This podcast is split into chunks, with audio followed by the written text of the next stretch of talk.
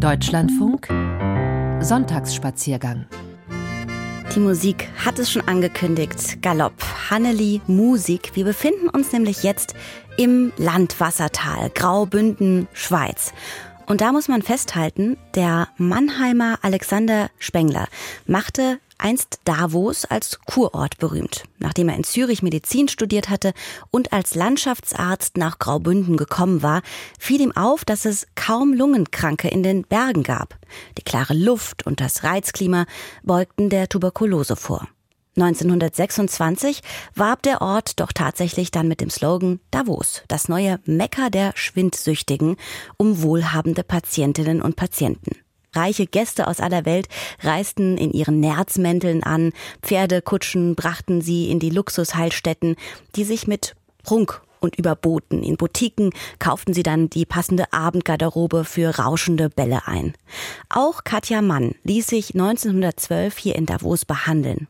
Der Schriftsteller Thomas Mann, der besuchte dort seine Frau. Und was er erlebte, inspirierte ihn zu seinem berühmten Roman Der Zauberberg, der 1924 erschien, vor genau 100 Jahren. Natürlich ist Thomas Mann nicht der einzige Grund für einen Besuch in Graubünden, denn wer sich für Medizingeschichte interessiert, kann das Medizinische Museum in Davos besuchen. Wintersportfreunde freuen sich über schneesichere Pisten und unsere Autorin Isa Hoffinger hat in Davos ihre Höhenangst besiegt und war für uns auf der Schatzalp. Liebe Fahrgäste, wir treffen in Landquart ein. Im Leben gibt es zwei Wege. Der eine ist der gewöhnliche, direkte und brave. Der andere ist schlimm. Er führt über den Tod. Und das ist der geniale Weg. Hans Castorp zu Madame Chauchard in Der Zauberberg. Der Zug windet sich gebogen auf schmalem Pass. Wasser rauschen in der Tiefe. Dunkle Fichten streben zwischen Felsblöcken hervor. Finstere Tunnel kommen und, wenn es wieder Tag wird, tun sich Abgründe auf. Besser als Thomas Mann kann man eine Fahrt mit der Rätischen Bahn nicht beschreiben. Der Protagonist Hans Kastorp hat recht. Landquart liegt wirklich noch in mäßiger Höhe. Zwischen den Schneezungen in den Wäldern sehe ich braunes Gras auf Lichtungen. Auf dem Weg nach Davos über die Stationen Schiers und Furna wird es draußen langsam weißer. Die Rätische Bahn gleitet still durch ein Wintermärchen. Neuschnee liegt auf den Dächern. An den Rändern fließt er leicht herunter wie Zuckerguss auf Pfefferkuchenhäusern. Graue Rauchfahnen steigen aus den Holzkaminen zum eisblauen Abendhimmel. Bei Küblis, gegen vier Uhr am Nachmittag, huscht die Sonne hinter einen Bergrücken. Nun geht es im Dunkeln weiter. Auf wilder, drangvoller Felsenstraße allen Ernstes ins Hochgebirge, wie Thomas Mann schreibt. Ich hatte befürchtet, dass mir, genau wie Hans Kastorp, schwindlig werden würde in der Via Vier Retica. So heißt die Rätische Bahn im Bündnerromanischen, der Sprache aus dem Kanton Graubünden. Bündnerromanisch klingt wie ein altes Italienisch. Gelassen, ohne Schnörkel und so klar wie die Höhenluft im Engadin. Arrivai, sagen die Engadiner zum Abschied, Allegra zur Begrüßung. Lebajver și zvukul auto să bava simplesmente luminarela e și spoštirači zbavima Anders als Hans Kastorp, der sich Nietzsches Philosophie zu eigen macht, sehe ich nichts Geniales in der Gefahr. Ein kleiner Tod ist diese Reise für mich allerdings schon. Ich mag keinen Schnee. Seit über 20 Jahren war ich im Winter nicht mehr im Urlaub. Die Schweiz besuche ich zum ersten Mal, denn auch die Berge reizen mich kaum. Mein Kurztrip ist ein Therapieversuch. Literatur ist mein Beruhigungsmittel. Ich habe schreckliche Höhenangst. Zwei Orte, das Waldhotel, in dem Manns Frau Katja Pringsheim 1912 einen Lungenspitzenkatar auskurierte, als es noch ein Sanatorium war, und das Berghotel Schatzalp, das bis 1953 eine Heilstätte war, haben den Schriftsteller inspiriert. Die Züricher Architekten Otto Pfleghardt und Max Hefeli erbauten das Sanatorium Schatzalp von 1898 bis 1900 auf einem Sonnenplateau. Am 21. Dezember 1900 wurde es eröffnet. In den Zimmern gab es Badewannen mit Löwenfüßen und einem geheizten Wannenrand. Die Klosettschüsseln aus England waren mit Blumen bemalt. Sie hatten einen Sitzring, den man mit heißem Wasser heizen konnte. Im Treppenhaus lag edles, weinrotes Linoleum mit goldenen Pfingstrosen. Aufzüge für Teller und Tabletts verbanden die Hauptküche mit den drei Etagen. Darin gab es Wärmetische. Die Patienten sollten ihr Essen in ihren Zimmern immer heiß bekommen. Am Empfang sitzt eine schwarze Katze auf dem Tresen. Sie gibt keinen Mucks von sich und bewegt nicht einmal den Schwanz. Ihre weißen Schnurrhaare sind so starr, dass ich zuerst denke, sie sei ausgestopft. Auch Madame Chouchard, die russische Patientin, der Hans Kastorp verfällt, hat etwas Katzenhaftes. Chouchard, das bedeutet auf Französisch heiße Katze. In ihrem Vornamen Claudia, mit W geschrieben, steckt das englische Wort Claw für Kralle.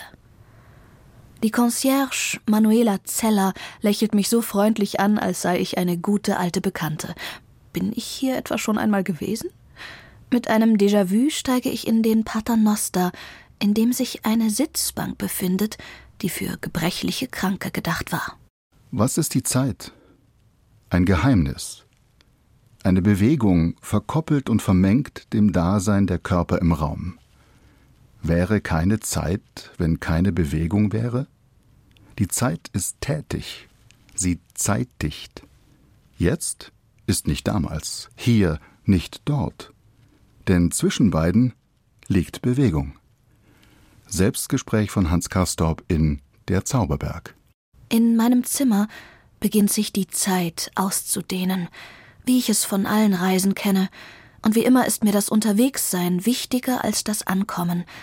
Fast vergesse ich meine Verabredung mit Paolo Bernardo, dem Direktor. Ich habe vor kurzem noch Bilder von 1907 gesehen. Mein Büro ist unverändert. Ich habe die gleichen Lampen. Der Standort von meinem Schreibtisch ist genauso wie vor über 100 Jahren, wo der Direktor damals auch schon saß. Ich errate, dass Paulus Familie aus Portugal kommt. Wir duzen uns auf Anhieb. Vielleicht verstehen wir uns so gut, weil wir beide ein Faible für historische Gebäude haben. Paulo zeigt mir sein bezauberndes Geisterhaus. Jedes Möbelstück atmet eine Geschichte aus. In der Jugendstil-Lobby fühle ich mich am wohlsten. Sie hat Rundbogenfenster mit bunten Glasintarsien. Es gibt ein Schachzimmer mit Bücherschränken und einen Kamin. Auf dem Ohrensessel davor sitzt ein vornehmer älterer Herr und blättert in einem Buch. Ich glaube, den Zauberberg muss man wirklich mit Zeit lesen. Man hat da viel zu denken und wenn man sich dann hier noch speziell an diesem Ort aufhält, ist das noch etwas spannender. Im Jugendstil-Restaurant stehen silberne Sektkühler. Die Kranken feierten oft mit Champagner. Hans Kastorp trank Porter zum Frühstück Genuss galt als heilsam. Und so schlecht finde ich diese dekadente Idee gar nicht. Abends ließ sich viel das Grammophon spielen, für das ich eine etwas ins Lasterhafte abbiegende Leidenschaft habe und dem ich im Zauberberg eine wichtige Rolle zuweise. Thomas Mann, Tagebucheintrag vom 21. Mai 1920. Dass Thomas Mann dieser Raum mit den Lüstern an der Decke und seinen bodentiefen Fenstern mit diesem grandiosen Blick in die Berge gefallen hat, kann ich mir gut vorstellen. Das ehemalige Röntgenzimmer heißt heute X-Ray Lounge.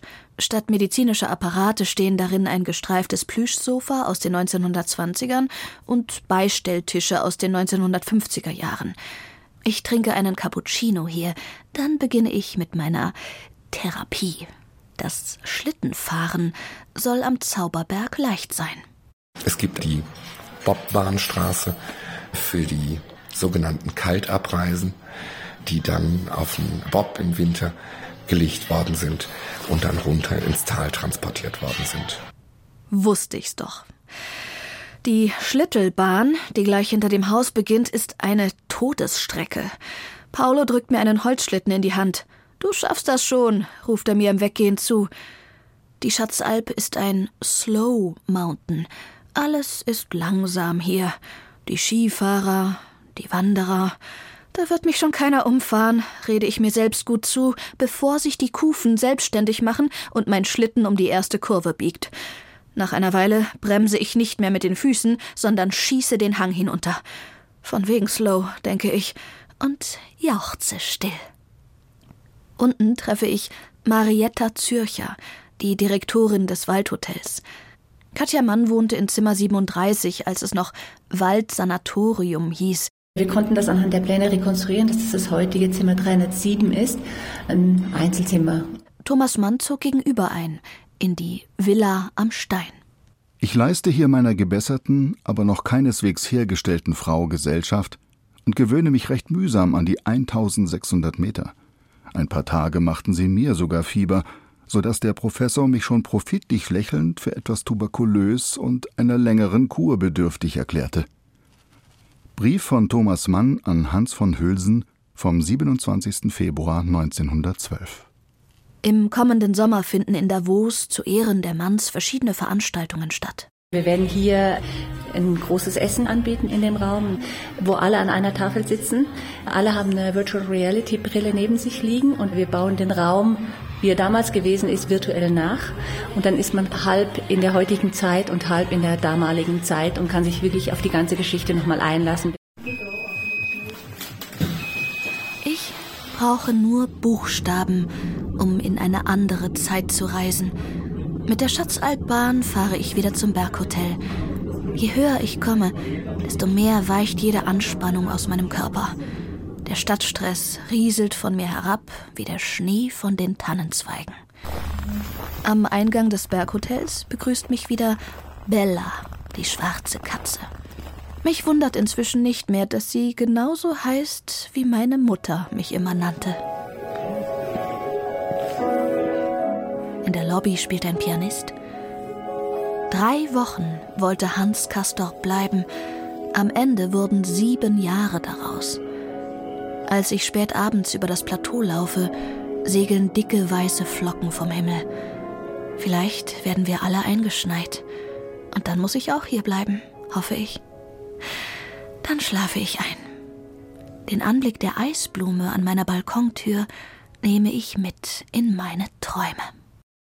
Davos in der Schweiz, wo sich 1912 schon Katja Mann behandeln ließ und der Ort, an dem sie ihr Mann, der Schriftsteller Thomas Mann, besuchte. Was er hier erlebte, inspirierte ihn unter anderem zu seinem berühmten Roman Der Zauberberg, der 1924 erschien, vor genau 100 Jahren.